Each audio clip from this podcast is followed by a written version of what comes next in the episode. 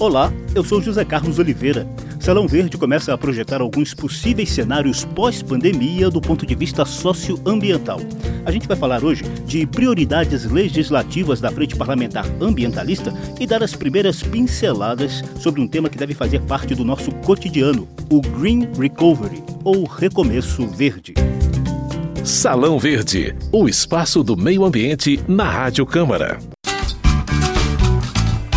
Os cinco últimos coordenadores da Frente Parlamentar Ambientalista fizeram uma reunião virtual recentemente para avaliar a atual resistência contra retrocessos na legislação ambiental em plena propagação do novo coronavírus, analisar cenários futuros e definir prioridades para o período pós-pandemia. Lá estavam o atual coordenador da frente, deputado Rodrigo Agostinho, do PSB de São Paulo, e os ex-coordenadores Nilton Tato, do PT de São Paulo, Alessandro Molon, do PSB do Rio de Janeiro, Ricardo Trípoli, ex-deputado do PSDB de São Paulo, e Sarney Filho, ex-ministro do Meio Ambiente e ex-deputado do PV do Maranhão. O debate tratou de polêmicas do atual ministro do Meio Ambiente, Ricardo Salles, do combate a propostas e estratégias que ameacem os ecossistemas, da chamada Agenda Positiva com propostas socioambientais prioritárias no Congresso Nacional e de ações concretas para o início de uma nova realidade de relações humanas e com o meio ambiente assim que essa pandemia for embora. Como o debate foi bem rico em ideias, a gente vai te mostrar os principais pontos dessas discussões, sem esquecer do contraponto governista dado pelo líder do governo na Câmara, deputado Major Vitor Hugo, do PSL de Goiás, e pelo deputado general Peternelli, do PSL de São Paulo.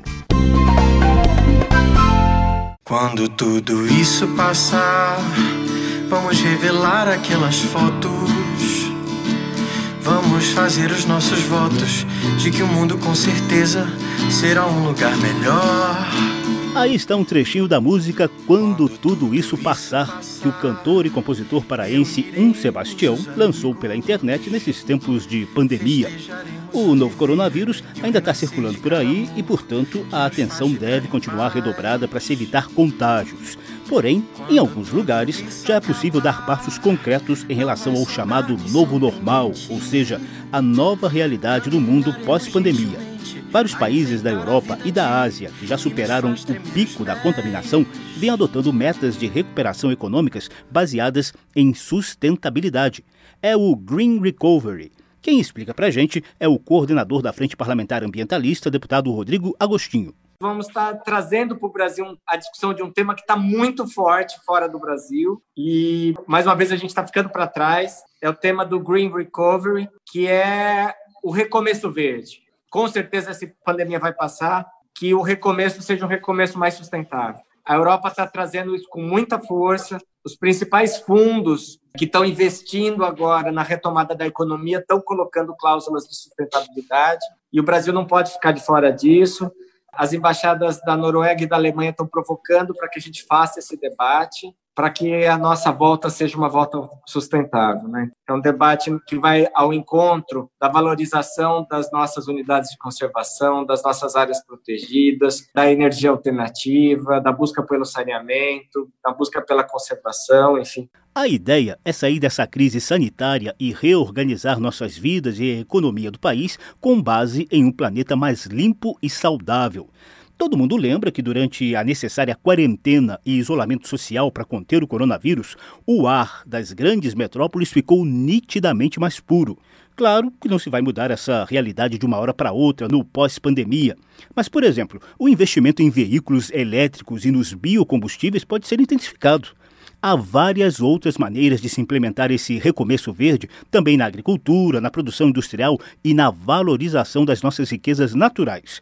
O deputado Rodrigo Agostinho deu mais detalhes em entrevista ao programa Painel Eletrônico da Rádio Câmara. Uh, as mudanças climáticas estão chegando, elas vão atropelar a gente, elas vão matar muito mais gente do que o coronavírus. Se a gente não fizer nada, se o mundo não acordar, realmente o desastre é muito feio. E não é querer ser catastrófico, não. Se a gente for ver, por exemplo, o que vem mantendo nossa balança comercial favorável é a agricultura. Se não tiver chuva, não tem agricultura. Se a chuva atrasar um mês, não temos agricultura. Então, assim, as pessoas precisam acordar para isso. O Green Recovery é um grande movimento. O Brasil pode ser um ator importante dentro desse processo. O mundo inteiro está disposto a remunerar a manutenção de florestas para evitar emissões desnecessárias de gases de efeito estufa. E o Brasil é peça-chave nisso. A maior floresta tropical ainda está aqui. Né? Nós perdemos a Mata Atlântica, a Mata Atlântica chegou a 7% de cobertura, 2% apenas de floresta realmente bem preservada. Ela vem se recuperando aos poucos, já chegou a 12%, mas a maior parte disso é floresta ainda em processo de recuperação. O Cerrado nós já perdemos metade, a Caatinga provavelmente quase 80%. Os Pampas vêm sendo invadidos por espécies invasoras, principalmente capins que não são daqui. O Pantanal está perdendo todas as cabeceiras das suas nascentes no Alto Paraguai. E a Amazônia já tem regiões com espécies ameaçadas de extinção, por incrível que pareça. A região do centro de endemismo Belém, do centro de endemismo Xingu, já perderam mais de 70% de cobertura florestal dentro da Amazônia brasileira. Então, assim, a gente precisa fazer a nossa lição. O mundo está clamando por isso e o mundo prevê que a, o, o recomeço após a pandemia seja um recomeço mais sustentável. Obviamente, o Green Recovery será tema de programas futuros aqui no Salão Verde. E quais serão as prioridades imediatas da Frente Parlamentar Ambientalista no Congresso Nacional assim que passar esse período de pandemia? Com a palavra, Rodrigo Agostinho. Sim, a nossa prioridade hoje no Congresso de Agenda Positiva. No Senado é o Programa de Pagamento de Serviços Ambientais e na Câmara é a Lei do Mar, a lei que reconhece o bioma marinho. O Brasil tem 8.700 quilômetros de costa. Enfim, é um bioma brasileiro sensacional e que não tem a devida, o devido tratamento nós estamos fazendo um esforço muito grande para conseguir votar essa proposta. E a gente acha que também não, não é um tema para talvez votar agora em época de epidemia, de pandemia, mas nós queremos que isso esteja na prioridade da Câmara e que assim que a gente puder, a gente possa votar esse tema. Só para esclarecer, a proposta de Lei do Mar cria a Política Nacional de Conservação e Uso Sustentável do Bioma Marinho, com instrumentos para uma melhor exploração dos recursos do mar em conjunto com a conservação da sua biodiversidade. Já em relação ao pagamento por serviços ambientais, há várias propostas em tramitação na Câmara e no Senado. A ideia geral é conceder incentivos econômicos a quem possui e protege áreas de relevante importância na geração de recursos hídricos, atmosféricos e de bem-estar socioambiental.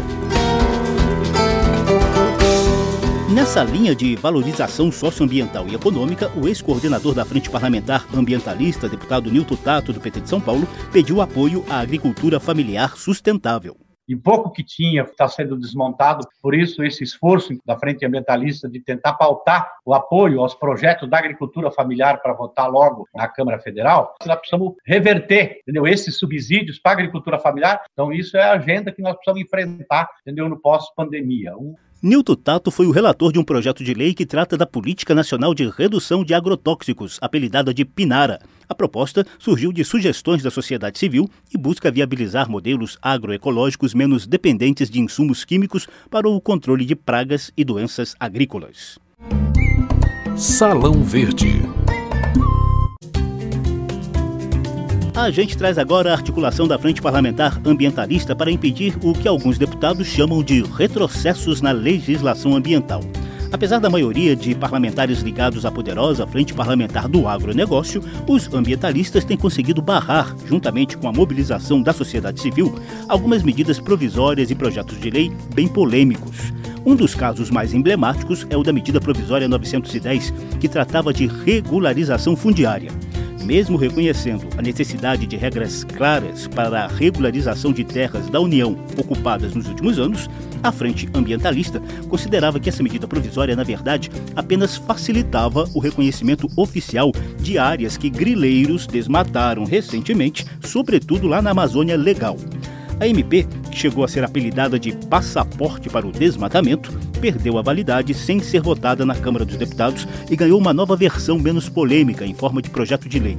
Ex-coordenador da Frente Parlamentar, o deputado Alessandro Molon, do PSB do Rio de Janeiro, elogiou a mobilização da sociedade civil nessa resistência não tem sido uma luta fácil, porque a gente está diante de um governo que prometeu fazer do meio ambiente uma espécie de inimigo. É como se tivesse um ódio à natureza. Agora, graças à força da sociedade civil, do apoio de artistas, de intelectuais, de pensadores, nós temos conseguido, eu não digo segurar o touro na unha, porque o problema não é o touro, a gente está conseguindo segurar o trator na unha. É o trator que a gente está segurando na unha. Estamos impedindo o trator de derrubar tudo. Graças a essa mobilização, conseguimos impedir a 910 e conseguimos impedir outros retrocessos. As últimas videoconferências da Frente Parlamentar Ambientalista têm sido alvo de invasores virtuais. Eles já interromperam um encontro com cenas de sexo e derrubaram uma das discussões recentes. Mas o ataque virtual durou poucos minutos e as reuniões seguiram normalmente, apesar da indignação de um dos organizadores das reuniões, Mário Mantovani, da Fundação SOS Mata Atlântica. Mais uma vez hackeado, a gente já teve isso e dessa vez foi no servidor. Então você vê que o gabinete do ódio não perdoa meio ambiente nenhum dos detalhes. Por sorte, isso está sendo gravado, a gente tem isso disponível para todo mundo lá no nosso site. O atual coordenador da Frente Parlamentar Ambientalista, deputado Rodrigo Agostinho, aplaude a resistência do grupo formado por deputados, senadores e sociedade civil. É, é, é bem complicado. Né? Nós somos um grupo relativamente pequeno, mas a gente faz um barulho danado e temos conseguido segurar coisas que a gente nem imagina. Nessa resistência, Agostinho também destaca a mobilização contra a estratégia de simplificação das normas ambientais reveladas no vídeo da polêmica reunião ministerial de 22 de abril. Na ocasião, o ministro do Meio Ambiente, Ricardo Salles, falou em aproveitar esse período de pandemia para passar a boiada e simplificar as normas ambientais por decretos e portarias do governo federal sem mediação do Congresso Nacional. Em reação a essa estratégia, a Frente Ambientalista protocolou o pedido de impeachment do ministro Ricardo Salles, como nos conta Rodrigo Agostinho. A gente protocolou com as principais lideranças da oposição mais um pedido de impeachment do Salles. Não faz sentido ter um ministro do Meio Ambiente que, na verdade, luta contra o meio ambiente. O programa também ouviu a versão do governo Bolsonaro sobre essas polêmicas. Ouça o líder do governo na Câmara, deputado Major Vitor Hugo, do PSL de Goiás. O governo Bolsonaro foi eleito com um grande desafio de reequilibrar as preocupações ambientais com as necessidades econômicas. A esquerda, quando esteve no poder, desequilibrou é, a balança nessas duas necessidades que o país tem e o nosso governo se propôs, então, a fazer com que a gente consiga se desenvolver economicamente sem desmatar, sem agredir o meio ambiente. E isso é um equilíbrio que é buscado constantemente, inclusive pelo ministro Ricardo Salles, que tem essa missão de equilibrar então essas duas necessidades. É importante destacar que o governo Bolsonaro também apoia o agronegócio e isso não quer dizer respeitar o meio ambiente. Pelo contrário, aliás, os nossos produtores rurais são aqueles que mais protegem o meio ambiente, inclusive porque compreendem também que os seus produtos são mais facilmente vendidos no exterior e também aqui no Brasil a partir do respeito que eles têm, que o Brasil tem tradicionalmente com relação à questão ambiental, inclusive por causa das nossas leis, leis aprovadas neste parlamento e que são das mais rigorosas do mundo e que são fielmente cumpridas pelo nosso governo. Nesse sentido, essas críticas da oposição não fazem qualquer eco na sociedade e nós vamos seguir buscando esse necessário equilíbrio entre a vertente econômica e a vertente ambiental.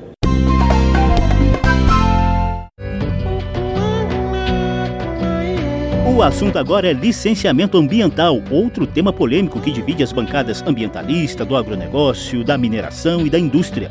Um projeto de lei sobre esse assunto deve ser votado na Câmara dos Deputados assim que essa pandemia passar. Autor do primeiro texto sobre o tema, o ex-deputado Ricardo Trípoli, do PSDB de São Paulo, destaca a ampla negociação que procurou manter com o agronegócio e as ONGs ambientalistas. Você vê como não há preconceito na questão ambiental. Quando nós começamos a discutir a questão do licenciamento ambiental, nós procuramos a CNI, Conselho Nacional da Indústria. Depois procuramos o Ministério Público Federal. Depois as ONGs. Foi o tripé que deu a formatação do novo licenciamento ambiental. O que fica claro aqui, na questão do agronegócio, eu acho que nós temos que procurar os aliados do agronegócio. Existem pessoas ligadas ao agronegócio uma visão mais oxigenada, mais moderna, mais lúcida, e que dá para trazer para iniciar um processo em que a gente vai construir com modelos, com imagem, com demonstração de casos que já ocorreram, e um combate, na minha opinião, intransigente à questão do, dos agrotóxicos, que é algo que não dá a gente conviver mais. O deputado Rodrigo Agostinho admite que houve avanços no novo texto apresentado pelo atual relator deputado Kim Kataguiri, do DEM de São Paulo, e que os pontos consensuais entre ambientalistas, agronegócio, industriais e mineradores podem ser votados em breve, sobretudo para barrar aberrações que, segundo ele, vêm sendo aprovadas por meio de leis estaduais uma grande preocupação que a gente está tendo é que muitos estados estão abrindo a porteira, essa mesma porteira que o Ricardo Salles está falando, muitos estados estão fazendo, alguns estados aprovaram leis de licenciamento agora que são verdadeiras aberrações, e a gente está muito distraído com tudo que está acontecendo no governo federal, e com razão,